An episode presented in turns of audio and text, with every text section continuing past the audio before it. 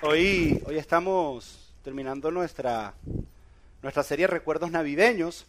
Eh, la semana pasada estuvimos hablando de que Jesús había venido al mundo eh, en un pueblo normal, eh, en circunstancias normales.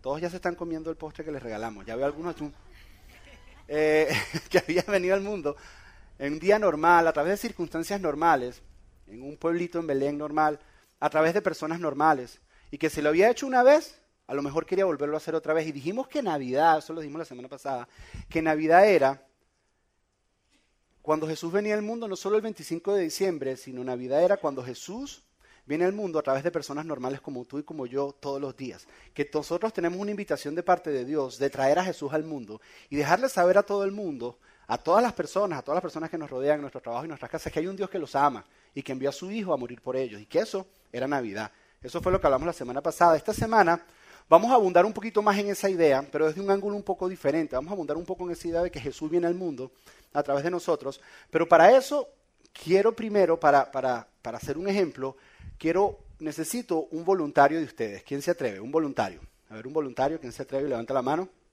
Tú. Ven para acá, Valentina. Ven. Ok, ahora todos se van a arrepentir por no haber hecho, sido voluntarios. ¿Ok? A ver, Valentina, siéntate aquí. No, es un voluntario nada más. Ok. ¿Te gustan los regalos, Valentina? Sí. ¿Mucho? Juanca, ¿le gustan los regalos a Valentina? Ok. Eh, ¿Ya hiciste tu lista de regalos este año? Sí. ¿Sí? ¿Qué pusiste en la lista de regalos? Okay, yo no creo que esto sea Louis Vuitton, que es lo primero que te digo, no creo que aquí allá vaya a haber Louis Vuitton aquí, ninguna cartera no, que, no cabe. Ok, otra pregunta, ¿cuál ha sido el mejor regalo que te han dado? Digo, regalo físico, no me digas, no, que Jesús vino al mundo y todo eso, no digo. plata. ¿Plata, dinero? Sí, aquí tampoco hay mucho dinero. Eh, ok, pero sí te tenemos un regalo, yo, yo preparé este regalo, pero antes de dártelo tengo que hacerte una pregunta, ok. Hay dos tipos de personas que abren regalos. ¿okay? Están los abre regalos cuidadosos, si los conocen, aquellos que abren las puntitas así con mucho cuidadito. Y entonces tratan de cuidar el papel porque lo van a usar otra vez y tratan de cuidar el lazo porque es que lo van a usar otra vez. Si los conocen esos, eh, hay una confesión, yo no soy de eso y me desesperan ese tipo de abre regalo, a mí realmente me desesperan. Y están los que abren regalo que son los desgarradores, que ellos abren el papel y a ellos no les importa, ellos lo único que quieren saber es lo que hay adentro. A ellos no les importa el regalo, no les importa el moño, no les importa nada. ¿Qué tipo de abre regalo eres tú? Lo abres, eres de los desgarradores, ok. Voy a pedirte que abras este regalo. Ok. Pero eso suena como los cuidadosos. Ok. Es. Ok, ábrelo, ábrelo. Es un regalo para ti. Parte de Iglesia Doral. Viste, si hubieran hecho voluntarios ustedes, le hubiéramos dado un regalo. Ok, no, no es una Biblia, es religioso. Mira, para que lo use para el regalo del pastor Avero. Es que no quiero ser desastre. No, es que de eso se trata. Pastor Avero lo recoge, no te preocupes. Mira, ves, lo llenamos así de glitter en toda la ropa de él. Eso. Ahora, ahora voy, a, voy a explicarte qué es lo que hay, ¿ok? Voy a explicarte qué es lo que hay, ¿ok? Este regalo te lo compramos nosotros de parte de Iglesia Doral y mi esposa llenó esto de glitter, ¿ok? Lo primero que te vamos a dar, ¿ok? ¿Dónde está Steven? Steven va a salir beneficiado con esto. Ok, lo primero que te vamos a dar es un certificado para Macaroni on the Border para que vayas a comer, ¿ok? Para que vaya a comer y salga con Steven y se... Que también lo puedes regalar, sí. Eh, yo, no, yo, no sé, yo no sé cómo son los postres en macaroni, pero eh, eh, nosotros decidimos darte también para que vayas a comerte un postre, entonces estamos regalando una tarjeta de Cold Stone también para que vayas, después que vayas a macaroni vas para Cold Stone. Ya sabemos dónde va a estar ella esta noche, va a estar en macaroni, va a estar en Cold Stone si quieren irlo a visitar. Ok, y como estamos en Navidad, no queríamos, no queríamos dejar que te fueras sin, un ambiente navideño y te estoy regalando mi disco favorito de Navidad, que es el de Michael Bublé de Navidad. Ok, no sé si lo tenías o no. Démosle un aplauso a Valentina por... por... ok, todos pensaban que era un truco y que no iba a dar ningún regalo, ¿verdad? Ahora de ahora en adelante todos se van a ofrecer cada vez que pide un voluntario. Eh, queríamos dar un regalo porque va, un poco relacionado con la enseñanza.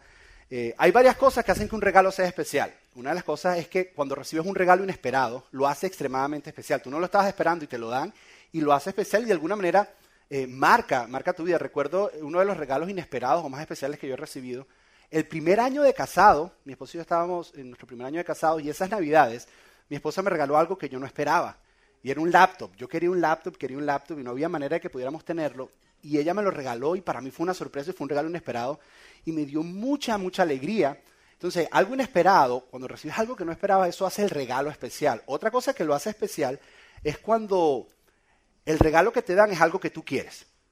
¿Sí ves? Tú quieres eso, cuando tú lo quieres, hace que ese regalo sea especial. Eh, por ejemplo, yo quería ese laptop, yo tenía hablando de que quería un laptop por un año y por un año y por un año, hasta que el laptop llegó. Mi esposa como que entendió lo que quería decir y me compró el laptop. Pero lo hace especial algo que era. Ahora, ahora, no hay nada peor. Todos tenemos esa tía que le preguntaba a nuestras mamás, ok, cuéntame, ¿qué es lo que necesita Josué? ¿Sí ves? Y te decían, no, es que necesita media y ropa interior.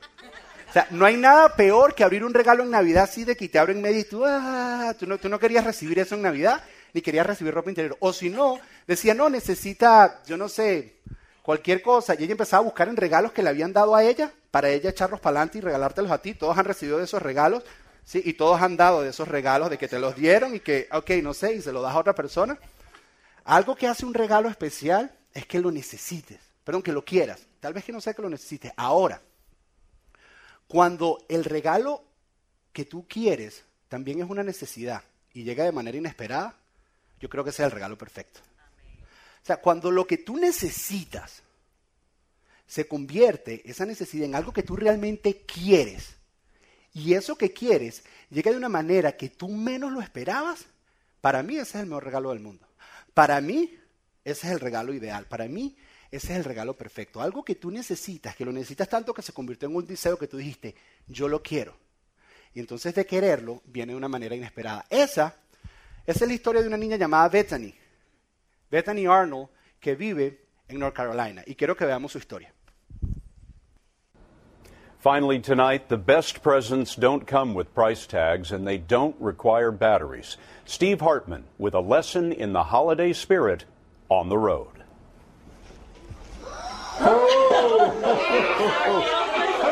when Santa showed up at Tar River Elementary near Raleigh, North Carolina. Y'all been good? He not only brought gifts, Go ahead and open it. he brought every second grader the exact toy they'd asked for in their letters. Did everybody get what they wanted? Uh, yeah, obviously.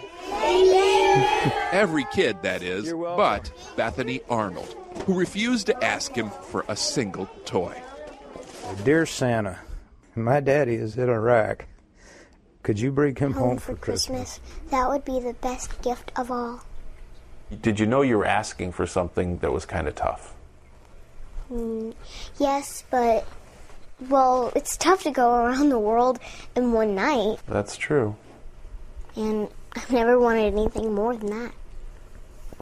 Bethany's dad, Wendell Arnold, is a contractor in Iraq. He's been working on that country's much needed electrical infrastructure. I understand that he has to stay and help people, She's only seen him two weeks in the last two years. but I do miss him a lot. Last time they saw each other, while he was on leave in Germany, they exchanged these keychains. This is his heart. She carries his, while he holds on to hers. I told her, I said, the next time that I see you, I'll, I'll give your heart back. Unfortunately, bringing two hearts together at Christmas isn't always a government priority. Which is why, this year, Bethany decided to appeal to a higher authority Santa. Still his laughing tail. She even asked him again at school. Santa, for Christmas, I want my dad to come home. And that's when her wish began coming true.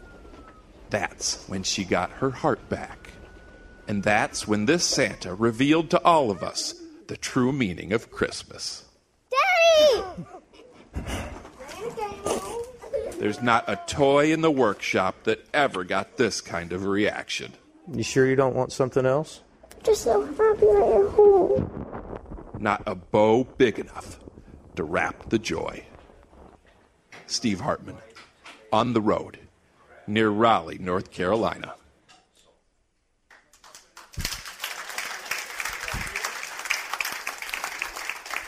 Sé que he tenido que haber advertido y haber dado un tissue alert para que algunos estuvieran.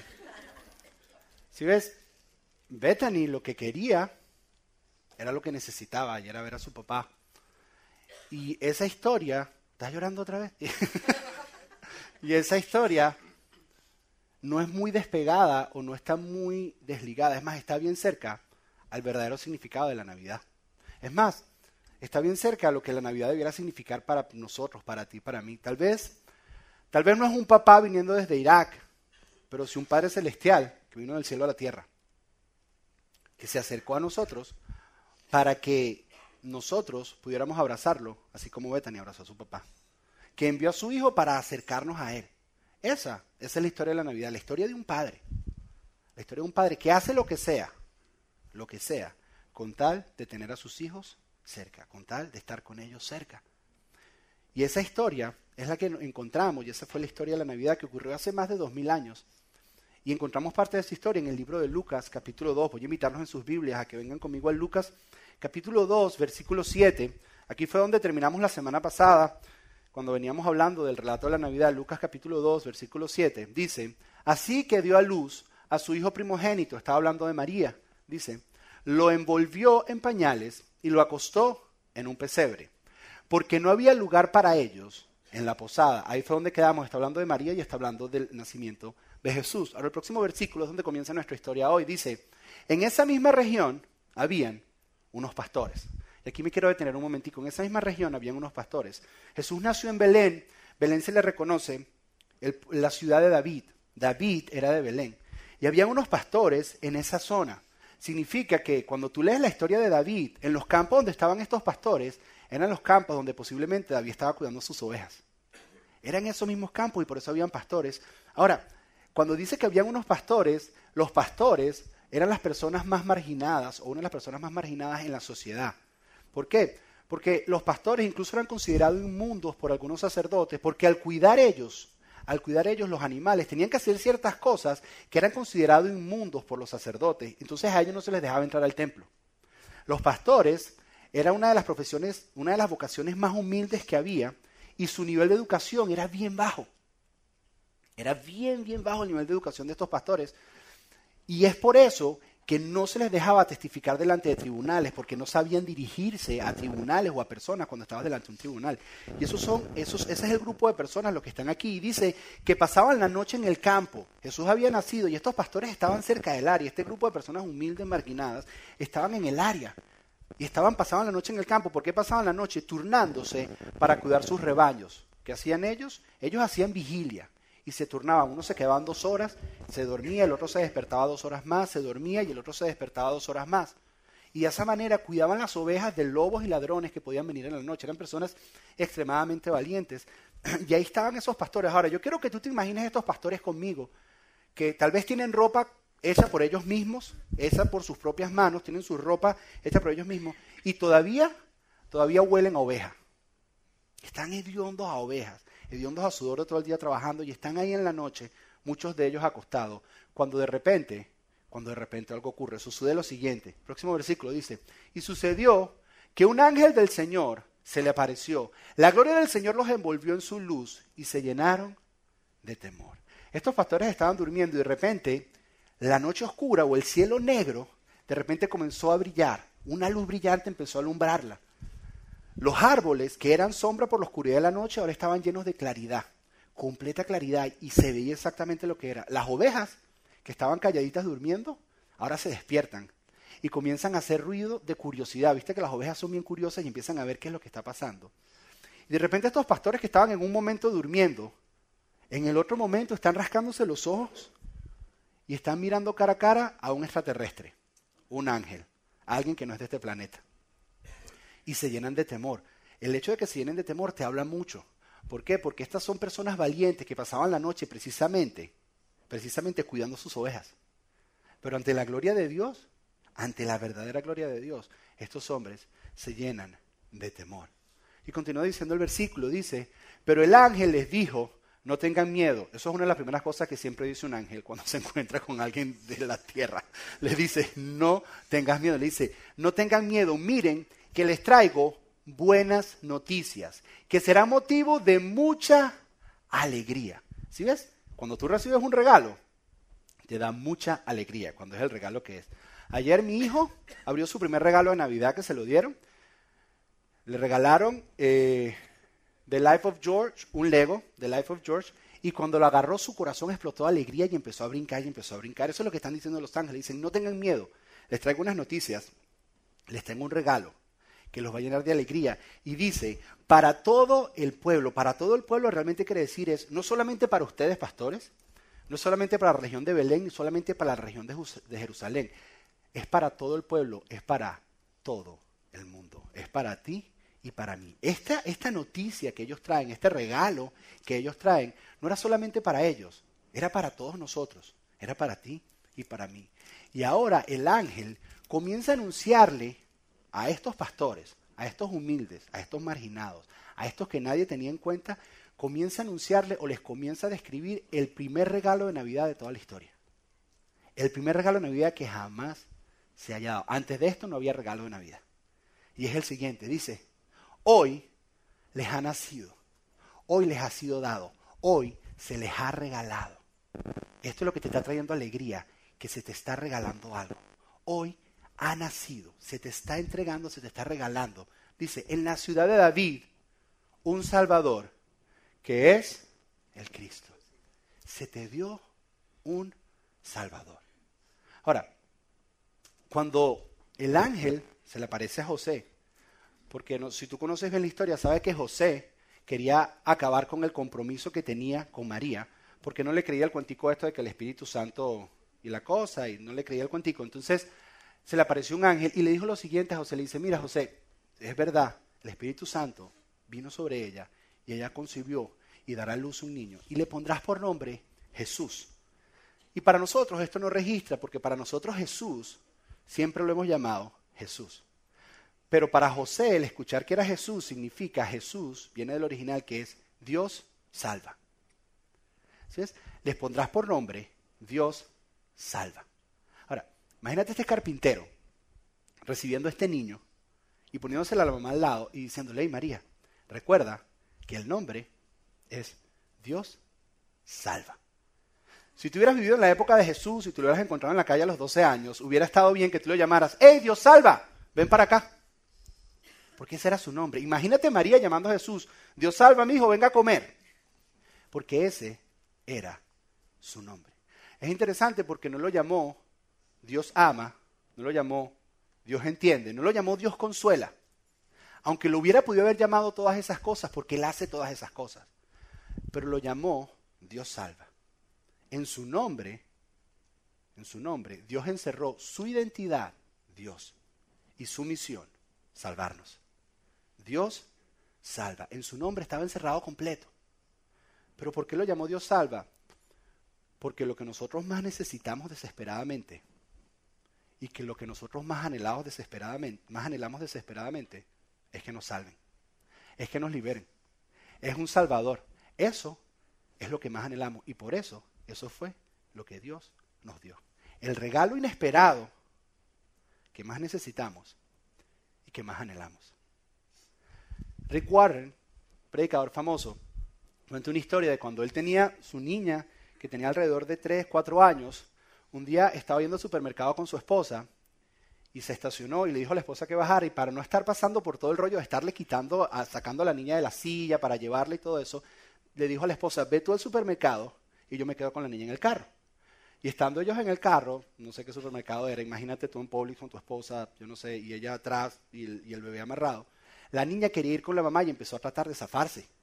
Y empezó a tratar, y, y- el papá le decía, no, vamos a esperar aquí a tu mamá. Y en la desesperación, cuenta él que la niña bajó el vidrio del carro y gritó al cielo en la noche, y gritó, Dios mío, ven, ayúdame, sálvame,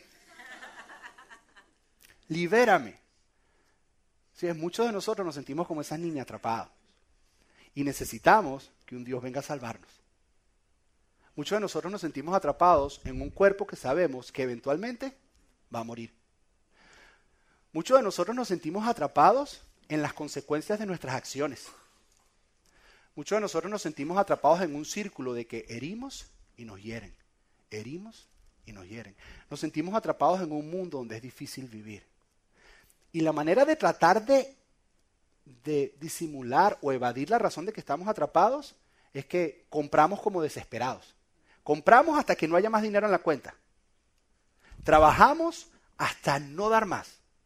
Algunos toman hasta quedar borrachos.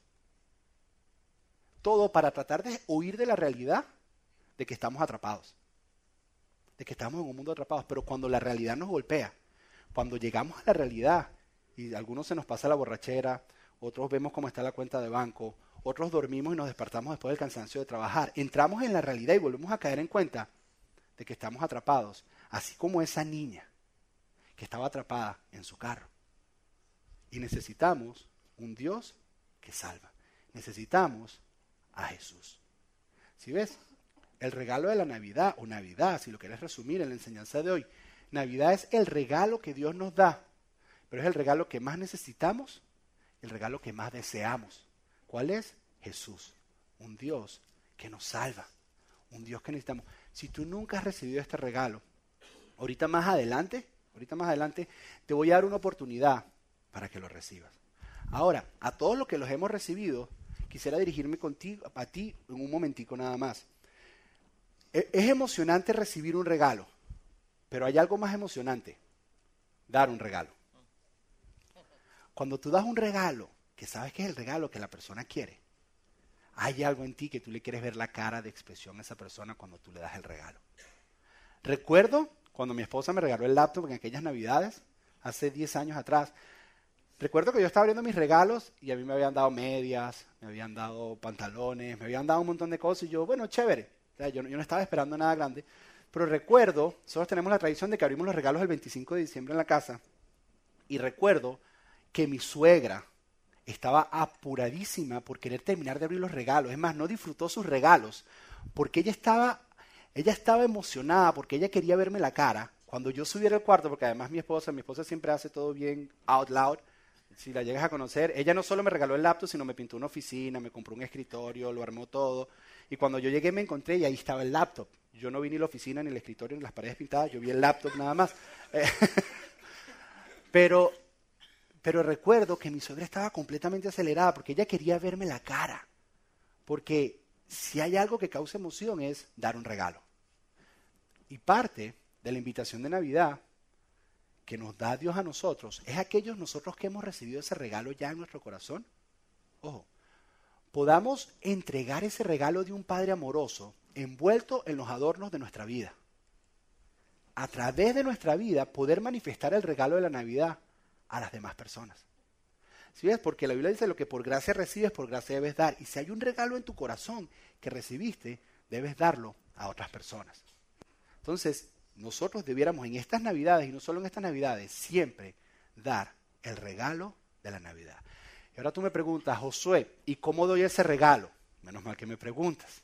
Yo tengo algunas ideas. Mira, lo primero que vas a hacer es que te vas a agarrar una Biblia bien grandotota, ¿ok? Y te vas a parar al lado del arbolito de Navidad de tu familia y les vas a decir que el arbolito es del diablo. ¿Ok? y le vas a decir que Jesús no nació el 25 de diciembre, que todo eso es mentira y que si ellos no reciben a Jesús en su corazón se van todos para el infierno. Mentira, esa no es la manera en que lo vas a hacer. Y estoy bromeando, nadie haga eso, nadie agarre una Biblia grande, se pare al lado del arbolito, nadie haga eso, ¿ok? ¿Ok? ¿Cómo tú das ese regalo de la Navidad? ¿Cómo tú das ese regalo a otras personas que necesitan a un Salvador, que desesperadamente lo necesitan, lo quieren y quieren que llegue de una manera inesperada en sus vidas, en una circunstancia normal y en un día normal. Yo tengo varias ideas. La primera es que durante esta temporada seas amable. Que seas amable con alguien. ¿Qué tal si, si cuando vas al mall, cuando estás buscando dónde estacionarte, eres un poquito amable, ¿no? ¿Qué tal si le cedes el puesto? ¿Qué tal si cuando vayas a comer hoy en la tarde, le preguntas y seas un poquito amable con el mesonero y le preguntas el nombre? Y no le dices, hey, mira tú, sino durante todo el tiempo lo llamas, o esta niña, durante todo el tiempo la llamas por su nombre. ¿Qué si haces algo? ¿Qué, qué si, qué si caminas por tu vecindario y empiezas a pedirle a Dios, Señor, ¿quién en este, en este de mis vecinos, que aquí es bien difícil hacer eso, ¿quién de mis vecinos necesita un abrazo? ¿Quién necesita un apretón de manos. ¿Quién necesita sentir tu amor? Yo quiero ser una expresión de tu amor a las personas. Y a veces con ser amable es suficiente para llevar ese regalo de Navidad a otras personas. Porque así fue que lo hizo Jesús. Estamos hablando de que Jesús y la amabilidad de Jesús salga a través de ti. Esa es la primera idea. La segunda idea es, ten paciencia. Ten paciencia. Ojo, ten paciencia con ese familiar que nadie quiere tratar. ¿Sí sabes ese familiar con el que tienes que tener paciencia?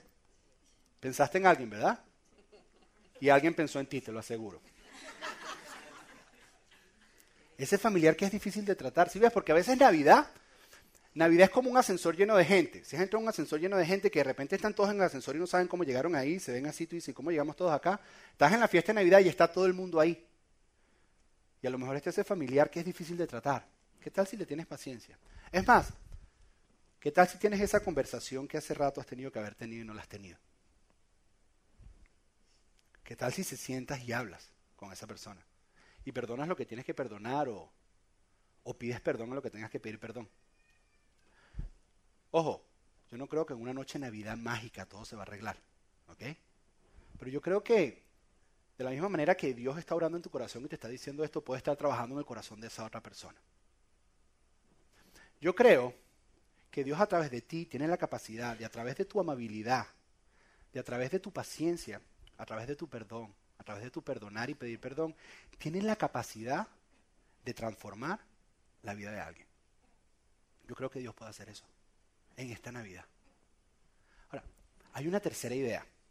La primera idea es ser paciente. Pero la primera es ser amable, la segunda es ser paciente. La tercera es da un regalo extravagante. ¿Ok? Da un regalo extravagante. Fíjate. Los sabios que llegaron donde Jesús, que se le conoce como los tres reyes magos, ¿ok? Esos sabios, no se les conoce por lo que dijeron, no se les recuerda por lo que dijeron, sino por los regalos que trajeron. La mujer que derramó el perfume a los pies de Jesús no se le recuerda por lo que dijo, sino por el perfume que trajo. José de Arimatea no se le recuerda por lo que dijo, sino por lo que hizo. Todo el mundo está preguntando, ¿y quién es José de Arimatea? José de Arimatea fue el que dio, José de Arimatea fue el que se dio la tumba para que pudieran enterrar a Jesús. Ah, ok. A José de Arimatea se le conoce, es por eso, no fue por lo que dijo. Yo creo, yo creo que hay ventanas en nuestra vida y oportunidades donde Dios nos permite hacer algo por una persona, que es algo extravagante, que es algo extravagante, que puede transformar la vida de esa persona. Algo extravagante no significa que es mucho dinero, porque tú escuchas extravagante y enseguida piensas en dinero. Puede ser una canción que cantes, una canción que escribas. Puede ser un poema que escribas, una torta que le hagas a alguien. Qué bueno sería que tú entregues un regalo a estas navidades, del cual muchos años después continúen hablando de ese regalo. Qué bueno sería poder dar un regalo, que la gente continúe hablando de ese regalo muchos años después. Si tú aprovechas esa oportunidad y esa ventana que Dios te da, que a lo mejor te la dan esta Navidad, ojo, y tú puedes seguir celebrando Navidad durante todo el año, haciendo esto. ¿Ok? Si tú haces eso, yo creo que tienes la posibilidad de cambiar la vida de alguien y no solo eso. A lo mejor llegas a las noticias. Como fue el caso de una mujer llamada eh, Crystal Audrey, se llama ella. Ella tiene 28 años de edad, es estudiante de odontología. Y para el Día de Acción de Gracia, ella quiso viajar, estaba, quiso viajar y reunirse con su familia para celebrar Acción de Gracias. Y la noche de Acción de Gracias hubiera sido perfecta, solo con un pequeño detalle. Su papá entró en un, en un estado crítico y lo tuvieron que llevar al hospital. El papá le habían diagnosticado melanoma hace tres meses. La noche hubiera sido perfecta. Lo único es que todos tuvieron que irse corriendo al hospital a llevar al papá. A pesar del estado crítico de su papi, se llama Jack, el papá, el papá le dijo a Crystal, a su hija, le dijo, quiero que continúes con los planes que tienes para el día sábado. No importa mi condición, continúa con tus planes. ¿Cuáles eran los planes de ella? El día sábado, ella iba a ir a comprar su vestido de boda. Porque el día sábado, porque ella se había comprometido hace unos meses atrás y se iba a casar el próximo año. Es más, su futura suegra y parte de la familia de su futuro esposo habían venido a celebrar acción de gracias con ellos. Y el día sábado el plan era ir a buscar el vestido de novia perfecto. Ese que hace ver a todas las niñas como una princesa. Ese mismo vestido. Y ella, para honrar a su papá, ella dijo, voy a irlo a hacer. Después de 10 vestidos que se probó, después de haberse probado 10 vestidos, consiguió el vestido perfecto. Se veía como una princesa. Ella decía, si mi papá me viera, es más, él siempre me llamaba su pequeña princesa. Si mi papá pudiera verme. Pero pasaba un pequeño detalle, debido a que gastaron mucho y que habían gastado mucho en los gastos médicos del hospital, ella no podía comprar el vestido ese día. Se le hacía imposible comprar el vestido ese día. Y ahí es donde entra en escena, en toda esta historia, una mujer llamada Amy Wells. Amy Wells era la dueña del salón, se llama Bridal Salon, donde ella estaba probándose todos los vestidos. Y ella escucha la historia y le dice a Cristo, le dice, tú tienes que ir, llevarte el vestido y mostrárselo a tu papá. Porque el papá estaba tan enfermito que ellos no sabían si el papá iba a llegar el otro año y a lo mejor el papá nunca iba a ver a su hija vestida de novia. Y Emi le dice, tú tienes que ir a mostrarle este vestido al papá. Y Crystal dice, pero es que no tengo ni para darte el down payment, no tengo dinero. Y, y le dice, a mí no me importa, ve y llévaselo y muéstrale a tu papá. Y ella dice, ¿y si se ensucia? ¿Y si se daña? Le dice, a mí no me importa, ve y muéstraselo a tu papá. Crystal se fue y Amy, la dueña del salón, no tenía ni una tarjeta de crédito de ella. No tenía el down payment. No conocía su apellido ni un número de teléfono. Simplemente dejó que se fuera. Treinta minutos más tarde, Crystal llega a la habitación donde su papá. Su papá había costado un poco despertarlo porque ya estaba bastante grave y estaba sedado. Y les había costado despertar a papá. Pero mientras él abría sus ojitos poquito a poco, abrieron la puerta del cuarto y ella empezó a caminar por el pasillo, vestida en un precioso vestido de novia. El papá pudo estar despierto únicamente 20 segundos. Y esto es lo que ella dice, que su papá, que fue esa experiencia para ella durante esos 20 segundos. Esto es lo que dice Audrey. Dice, esos 20 segundos fueron mágicos para mí. Si alguien me ayuda, Mario, por favor. Esos 20 segundos fueron mágicos para mí. Mi papi me vio con un vestido perfecto para mi boda. Estaba muy débil y sonrió y siguió mirándome.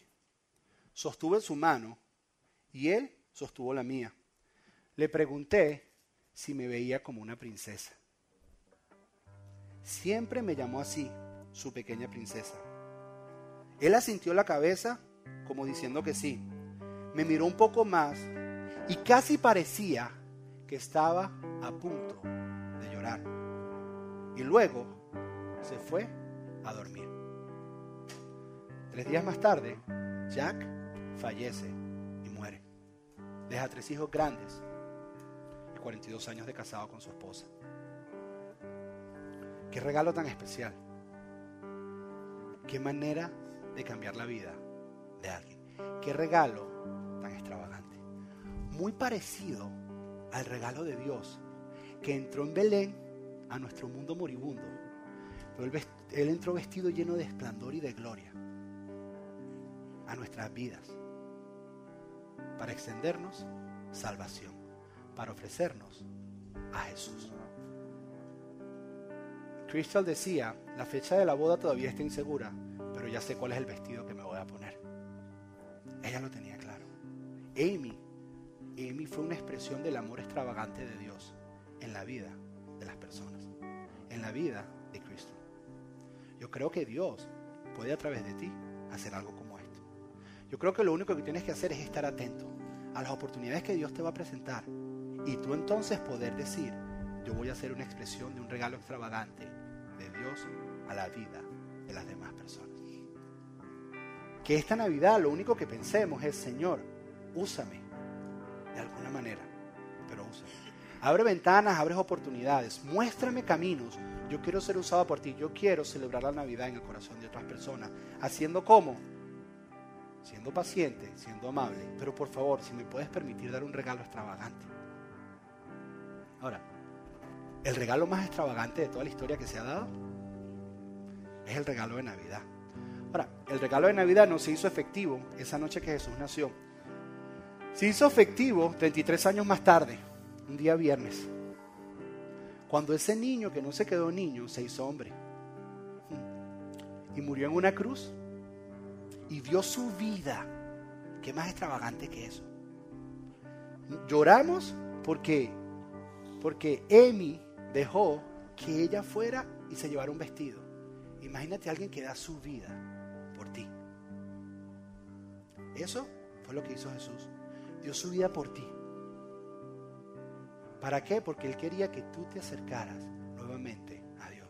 Era un Dios que te ama y Él quería que tú te acercaras nuevamente a Él. Él te envió un Salvador. Él te vio atrapado en tu silla, en tu car seat, tratando de salir. Y Él dijo, y gritando por la ventana como la niña, Dios, sálvame. Dijo, lo necesita, lo quiere, voy a llegar a su vida. Y Él está llegando hoy a tu vida. Tal vez en una situación normal. Y te está diciendo que Él está ahí. Lo único que tienes que hacer es abrir tu corazón y aceptar ese regalo. Pero tienes que entender algo. Yo siempre me preguntaba por qué Dios fue primero. ¿Por qué los ángeles fueron primero a anunciar a los pastores? La razón por la que fueron primero los pastores es porque los pastores eran personas suficientemente humildes para creer el mensaje de un Mesías. Si lo, hubiera ido a teólogos y hubiera ido a personas con mucho conocimiento, ellos se hubieran sentado a analizar a ver si todo eso era verdad. Y cuando hubieran llegado donde Jesús, ya Jesús tenía cinco años. No lo encontraban ni en el pesebre y no lo encontraban cubierto en pañales. Porque hubiera pasado mucho tiempo. Es más, es más, las personas humildes reciben ese mensaje así. Los sabios, los sabios le toman un poquitico más de tiempo. Tú sabes que los sabios que fueron a ver a Jesús tuvieron un tiempito viajando. Tuvieron un tiempito estudiando a ver las señales. Y hay personas que son así. La pregunta que yo te hago es, si tú eres lo suficientemente humilde hoy, como esos pastores, para decir, ¿sabes qué? Yo recibo ese regalo. Yo recibo ese regalo de la Navidad que es realmente Jesús muriendo en una cruz por mi pecado y resucitando al, al tercer día para darme vida eterna. ¿Eres tú lo suficientemente humilde como esos pastores de entender que tú no puedes salvarte tú solo? Y como esa niña inocente que no podía salir y dijo, Dios sálvame y decir, necesito un salvador. ¿Eres tú lo suficientemente humilde en esta mañana para decir eso? Para aceptar esa realidad.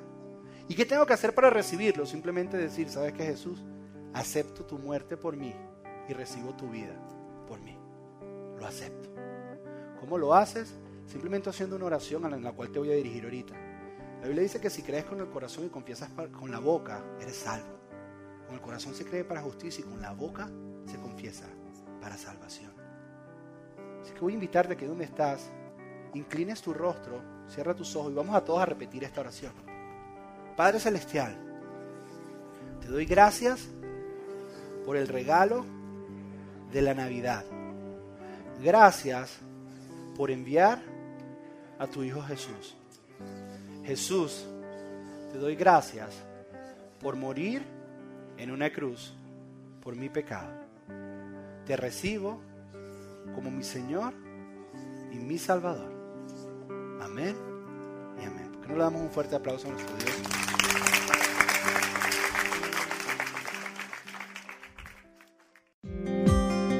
Gracias por escuchar Eclesia Doral Podcast. Para más información acerca de nuestras reuniones y horarios, visita nuestra página web al www.eclesiadoral.org.